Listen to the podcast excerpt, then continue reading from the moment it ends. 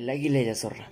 Un águila y una zorra, que eran muy amigas, decidieron vivir juntas con la idea que eso financiara su amistad.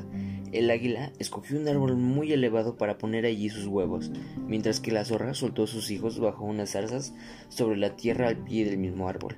Un día que la zorra salió a buscar su comida, el águila, que estaba hambrienta, cayó sobre las zarzas, se llevó a los arruelos, y entonces ella y sus crías se reconciliaron un banquete.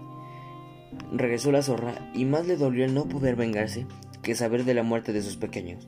¿Cómo podría saber ella, siendo un animal terrestre sin poder volar, perseguir a uno que vuela? Tuvo que conformarse con el usual consuelo de los débiles e imponentes, maldecir desde lo lejos a su enemigo.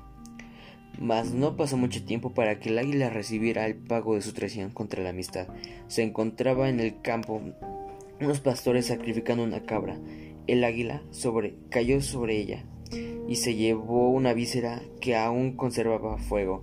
Colocándola en su nido, vino un fuerte viento y transmitió el fuego a las pajas, ardiendo también sus pequeños aguiluchos, que por pequeños aún no sabían volar, los cuales se vinieron al suelo. Corrió entonces la zorra y tranquilamente devoró a todos los aguiluchos ante los ojos de su enemiga.